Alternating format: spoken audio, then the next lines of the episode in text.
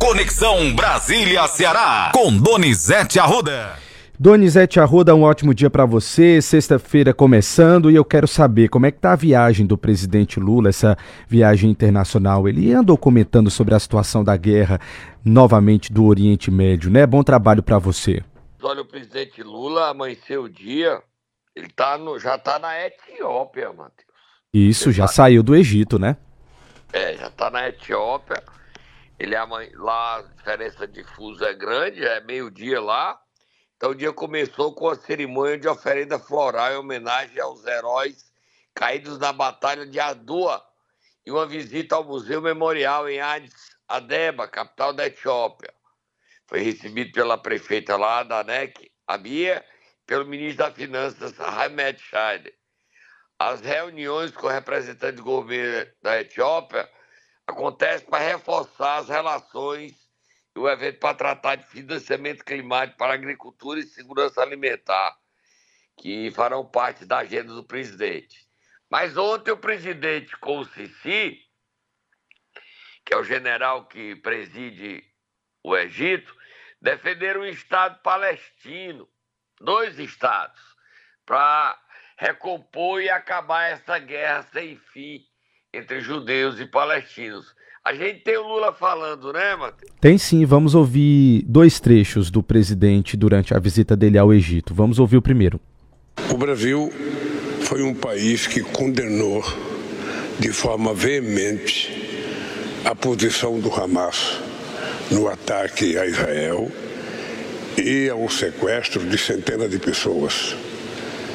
E nós condenamos e chamamos o ato de ato terrorista mas não tem nenhuma explicação o comportamento do Israel, a pretexto de derrotar o Hamas, está matando mulheres e crianças, coisa jamais vista em qualquer guerra, sabe? Porque eu tenha conhecimento. A gente tem mais um trecho, vamos ouvir.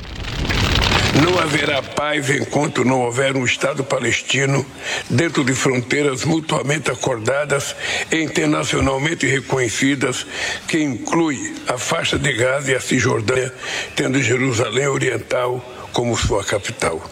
As recentes denúncias contra os funcionários da agência precisam ser devidamente investigadas, mas não podem paralisá-las refugiados palestinos na Jordânia, na Síria e no Líbano também ficarão desamparados.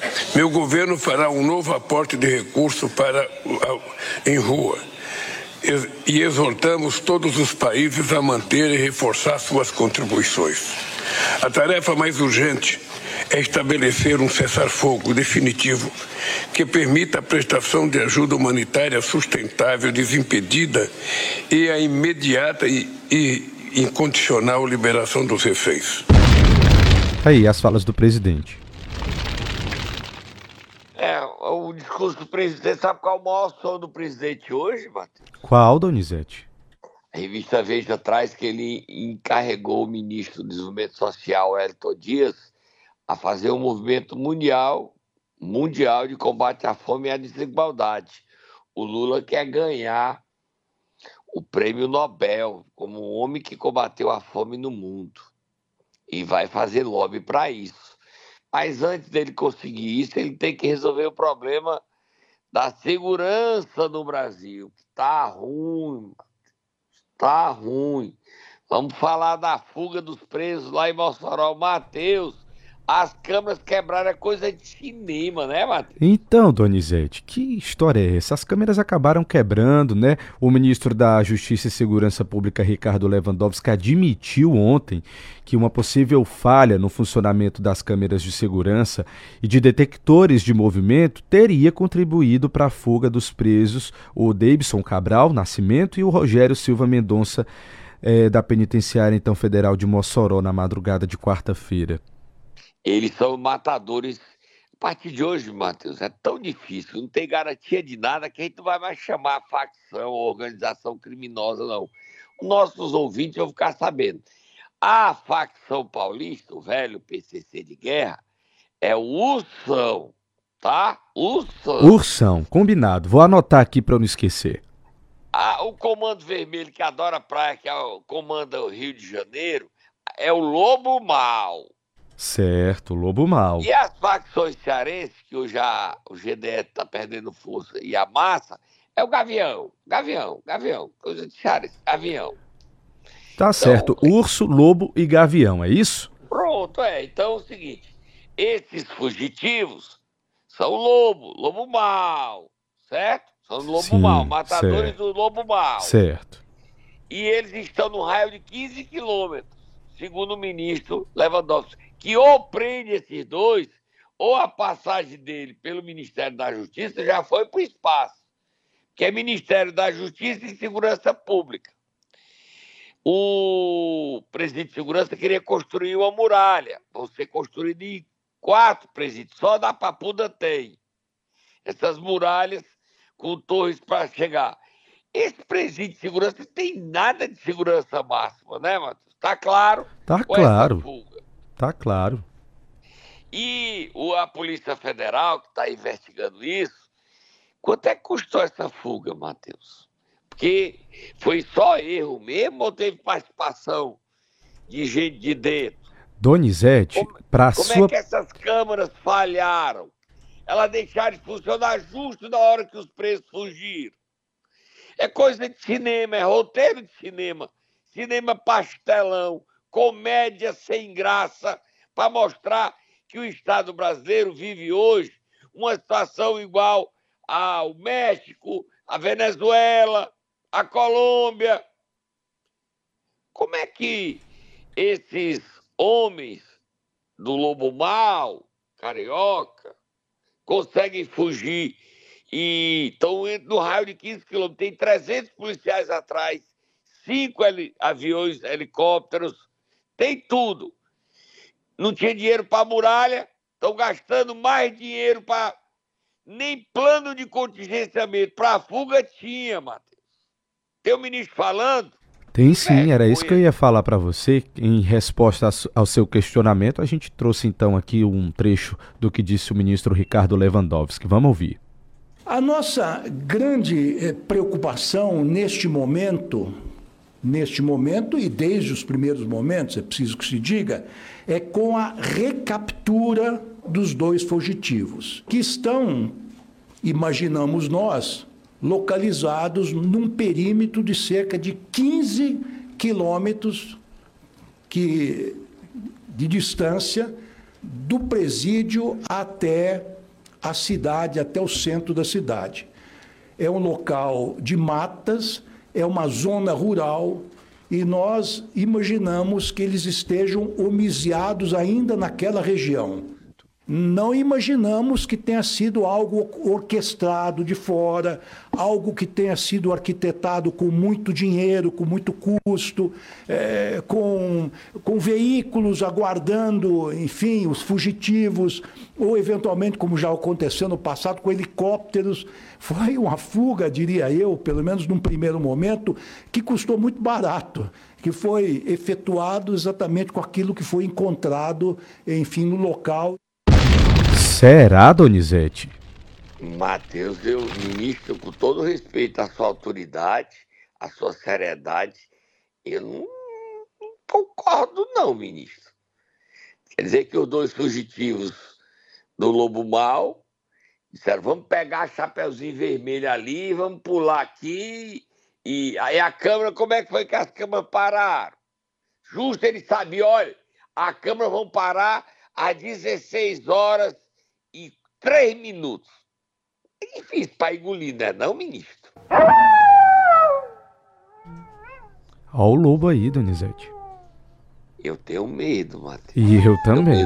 Não gosto disso não. Vamos mudar de assunto? Lobo, eu tenho medo do ursão e eu tenho medo do gavião. Se os cabras, os cabrão, Matheus, como falam os mexicanos e os colombianos, os cabrão, sai de dentro, sabiam a hora que ia faltar, a câmera ia, ia quebrar. É, eles não podiam dar o número da Mega Sena acumulada para nós no fim do ano, não, Matheus. A gente passou ano Será, pedindo, hein, Matheus. Donizete? Vamos lá, vamos tentar fazer uma campanha, né? Ei, cabrões, cabrões, E deu o número da Mega Sena, cabrão.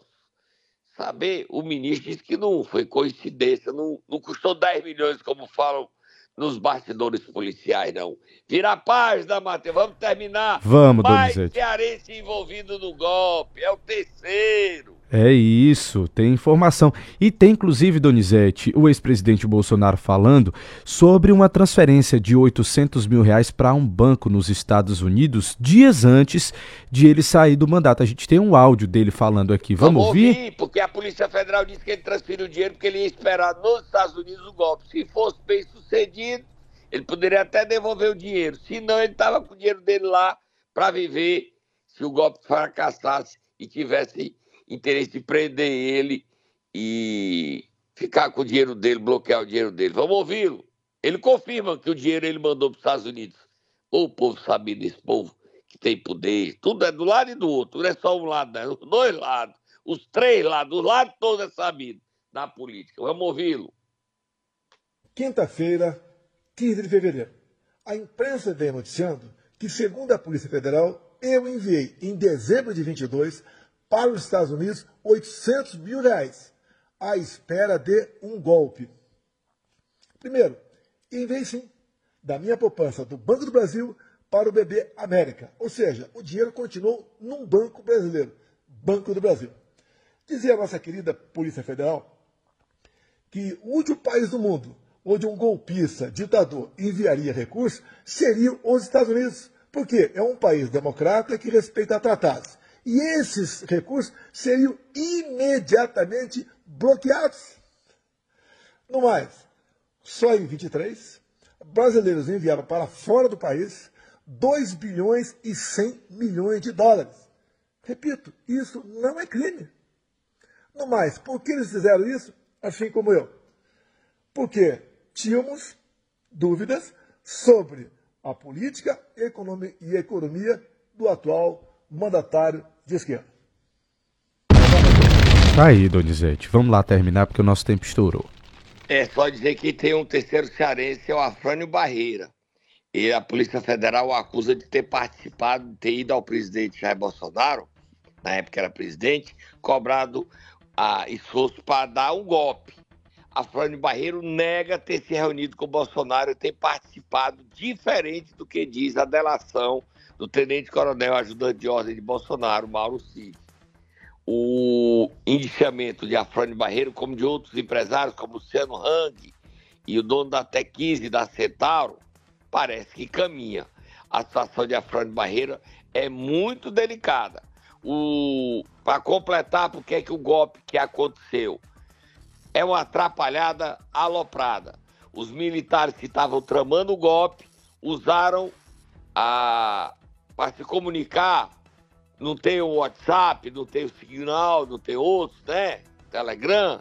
Ah. Eles usaram o, a- o, o sistema do Exército. E o sistema bugou e tudo que eles conversaram e falaram, a Polícia Federal pegou. Gente, esse nosso exército é uma graça. Vamos embora, já já a gente volta com os problemas no Planalto contra Camilo. E o clima tá tenso pro nosso ministro. Vamos defender o nosso ministro que estão querendo o PT, que é o cargo dele. É fogo amigo, Matheus. A gente volta já. Certo, combinado, Donizete. Momento Nero. Vamos lá, Donizete. Quem é que você vai querer acordar nesta sexta-feira? O prefeito Zé Sá. E eu te disse já já você bota. Vai, Tata, acordar o Sato. que Tudo que eu disse aqui é verdade. É, foi ou será. Mais um furinho. Sato tirando férias. E licença, Gardel assumiu hoje a prefeitura de Fortaleza, o presidente da Câmara, Gardel Rolim. Vai, Tata, acorda o prefeito.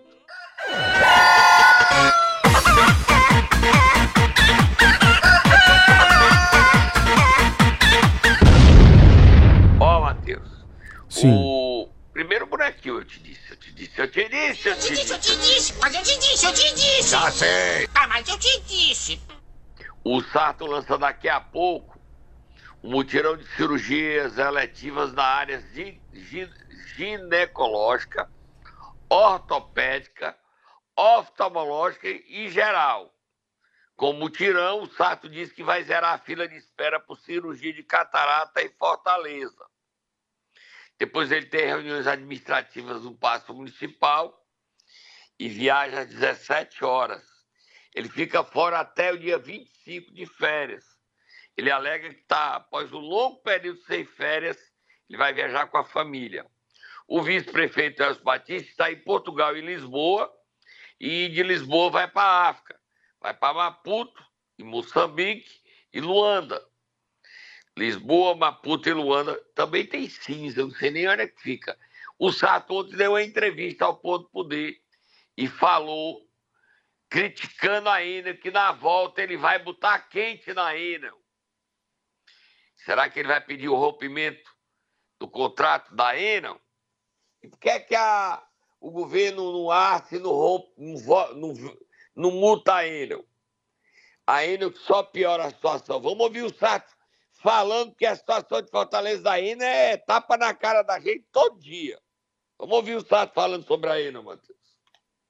Ter uma reunião com o presidente da Câmara e com a bancada da liderança para sugerir medidas mais enérgicas. Ou a Enel vai dar um calendário, que ruas, e dizer prazos e, e buscar executar esses prazos, ou, ou nós vamos ter que tomar medidas jurídicas mais duras, porque a paciência já vem de três anos. Já acabou a paciência, Donizete. Tem mais paciência não. Ele também falou sobre a briga do PDT com o PT, né? Nós temos áudio sobre isso, Patrícia? Temos, temos sim. Ele disse que ficou a ver navios, viu, Donizete, com essa briga. Vamos ouvir. Vamos ouvir. Bom, na verdade, quando assumimos em 2021, já era a segunda onda da pandemia. E eu tenho dito, não faço nenhuma reserva, que meus amigos que me convidaram para ser o candidato de um projeto, meus amigos brigaram. Meu amigo Camilo brigou, meu amigo Ciro brigou, meu amigo Roberto Cláudio brigou, meu amigo é, Elmano brigou. Brigaram e me deixaram a ver navios. Se você olhar também retrospectivamente, ah, os dois, as duas últimas, ah, os dois mandatos do prefeito Roberto Cláudio e os dois mandatos da ex-prefeita, você vai olhar que nos dois mandatos do prefeito Roberto Cláudio, ele teve de oito anos, ele teve seis anos de apoio do governo federal, oito anos de apoio do governo estadual. A ex-prefeita teve oito anos de apoio do governo federal, oito anos de apoio do governo estadual. E cá estou eu, zero ano de apoio do governo federal e zero ano de, de apoio do governo estadual. Ou seja, a minha situação é completamente diferenciada. E aí? Pesado, Matheus. O Sarto, com essas declarações, ele diz claramente que ele é candidato à reeleição ele tenta dizer o seguinte: mesmo sem apoio do governo federal, mesmo sem apoio do governo estadual, eu estou fazendo uma boa administração, sem escândalos, sem denúncia de corrupção, cumprindo metas, investindo 2 bilhões. O que é que vocês vão dizer de mim? O principal problema de Fortaleza hoje não é minha responsabilidade. É do governador, é segurança. Saúde eu estou investindo, reformando. Ah, você está defendendo o SAT? Não. Eu estou dizendo o que é que ele está falando. O que ele vai dizer na briga dele contra Evandro Leitão, que hoje é o candidato do governador. E por que, que é o Evandro? Eu vou provar em seguida. Mas dizer que o Sarto tira férias e volta turbinado, no modo turbinado, para enfrentar a disputa pela reeleição. A briga dele tá pesado, mano. Tá pesado. Tá pesado, pesado. A briga tá pesada, não, tá pesada. Isso. É no feminino. Isso. E aí a gente vai para frente dizendo que o Elmano, Matheus, antes de falar do PT, deu a triste informação. ele que já está trabalhando, segunda-feira volta a trabalhar, aparecendo no palácio. Solta Moab Fogo do Muturo, mano. O governador postou agora há pouco, há 20 minutos, quando a gente estava começando o programa, que em virtude do prognóstico de seca para este ano no Ceará, ele solicitou ao ministro da Integração Nacional, Valdez Góes, a liberação do máximo de água disponível no projeto da transposição do Rio São Francisco para o Ceará. O governador Elmano garante que sua solicitação foi atendida e conforme os níveis de chuva, priorizando o máximo de recarga do Castanhão, com o mínimo de desperdício de água no trajeto. É, o agradece ao ministro Valdez Góes e ao presidente Lula pelo compromisso de atender ao povo cearense prontamente. Essa medida, importante medida, segundo Elmano, visa minimizar os efeitos da escassez hídrica, para os cearenses. Elmano diz que continuará trabalhando na implementação de ações primitivas e emergenciais para a convivência com a seca e estiagem no nosso estado. Uma notícia desagradável para esta sexta-feira. Sextou com seca, sextou com estiagem e até risco de falta d'água. Eu não acredito que vai ter, porque o, o, a transposição está aí para ajudar. Mas é uma notícia ruim de ser dada, né, Matheus? Ruim Com certeza. A gente vai terminar, Matheus, dizendo de primeira mão, solta Mago Fogo Muturo, eleições 2024 em Fortaleza. Quem será o candidato? Solta Mago Fogo Donizete, você postou ontem uma lista, como é que tá a divisão aí do diretório municipal aqui em Fortaleza. Quero que você conte os detalhes para os ouvintes. Eu queria o seguinte, primeiro dizer o seguinte, quem vai definir o candidato a prefeito de Fortaleza? O Diretório Nacional do PT, a Executiva Nacional, definiu que o partido não vai fazer prévias como quer a Luiziane. Para a Luiziane mudar essa decisão do Diretório Nacional e o Diretório Municipal de Fortaleza, ou de qualquer diretório municipal de qualquer um dos 184 municípios do Ceará, dois terços do diretório precisa votar e aprovar prévias. Aí a primeira pergunta: você sabe quantos membros são do Diretório Municipal do PT de Fortaleza, Matheus? 45? Acertou. E desses 45, a Luiziane precisa ter 30 votos. Aí eu postei de primeira mão, com exclusividade, a relação de como é dividido o diretório municipal do PT de Fortaleza. Vamos lá. A tendência Movimento PT de Zé Ifo tem quantas vagas dos 45? Seis vagas. O campo majoritário de Zé Guimarães tem quantas vagas? Sete vagas.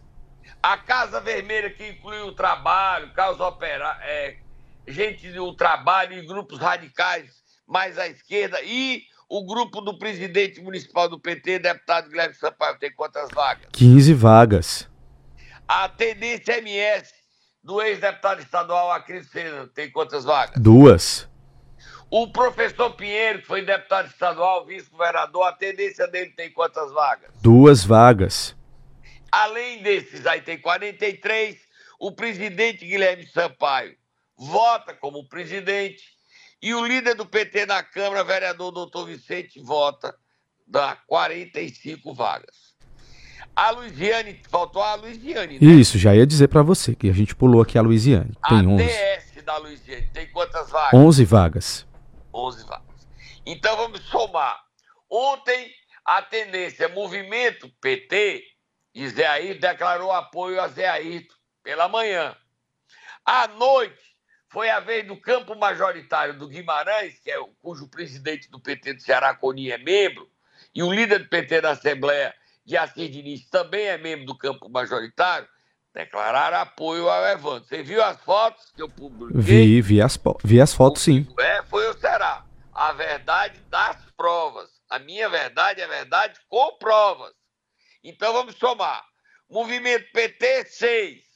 Campo Majoritário, 7. A crise do Sena, 2. 6 e 7, 13 e 2. 15. Professor Pierre, 2. 17.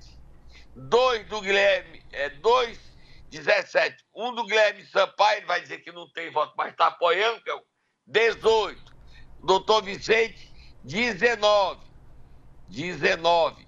Guilherme Sampaio aqui, o grupo dele, dá, desses 15 aqui, dá 19. Vamos botar só um 20 de 45. A Luiziane não chega a 30. O Evandro Leitão já é o candidato.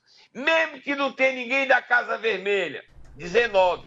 A Luiziane não chega a 30 para mudar e aprovar as prévias. A Luiziane tem quantos votos? Tem 11 da DS, que é a tendência dela, e 4 dos radicais, da 15. O Evandro tem 19 no pior cenário.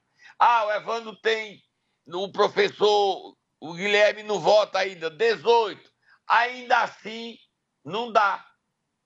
Porque ela precisa ter 31 membros do diretório, 30 membros do diretório para aprovar. 30, 31, dependendo das contas que o PT vai fazer. 30.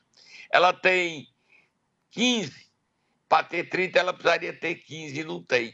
Hoje, o, é, fechados, declarados já com o Evandro, tem o movimento PT, o campo majoritário, o Acrisio Sena e o líder doutor Vicente. Ou o doutor Vicente vai mudar de lado. Tá difícil, é uma briga boa, não é? Briga boa, Donizete. Você esqueceu só de contar pra gente a história do Camilo, tá? Então vou te dar um minuto porque o nosso tempo tá estourando. Traz hoje na revista Veja. Na revista Veja até postei, mandei para você. Na mira. Isso. Na coluna Radar, dono dos maiores orçamentos da esplanada, o chefe do MEC, Camilo Santana, segue na mira do Planalto. A gestão dele é fonte permanente de notícias negativas. Vídeo fiasco no SISU. Recentemente, Camilo demitiu da presidência da CAPES a respeitada professora Mercedes Bustamente. A decisão pegou de surpresa a comunidade científica e abriu nova crise para o petista. Isso aqui é fogo amigo, tá, Matheus? Sim. Isso é o PT querendo o cargo do Camilo. O Lula disse, antes de ir para o Egito, semana passada, em pleno carnaval, que o Camilo era o maior líder político do PT no Nordeste e o maior líder político atual no Nordeste. O Lula, isso aqui dizer que é o Planalto, isso aqui é o Rui Costa insatisfeito com o Camilo. Isso aqui é fogo amigo. É bom a gente ficar atento e plantar essa nota contra o Camilo na revista Veja. O Camilo pode estar cometendo erro, a história do Sisu houve isso gerou desgaste, é verdade? É mas estão aproveitando um problema que o Camilo enfrentou com rapidez e resolveu, como está resolvendo na CAPES, para desgastar e tomar o carro. O medo do Camilo ser candidato à presidência da República, porque o Lula está sinalizando que não vai disputar a reeleição. Estou indo embora, bom final de semana a todos. Hoje à noite tem vídeo no meu canal, você não vai perder. E agradecer, Matheus, que ontem nós chegamos a 80 mil seguidores no Instagram. Se inscreve lá, me ajuda a chegar a 100 mil. Vai lá, tem notícia o dia todo no meu Instagram, no meu Twitter, no meu thread e no canal do YouTube é à noite. Ajuda a gente, a gente traz informação o dia todo para você. Tá, Matheus? Obrigado. A gente volta segunda-feira com mais informações.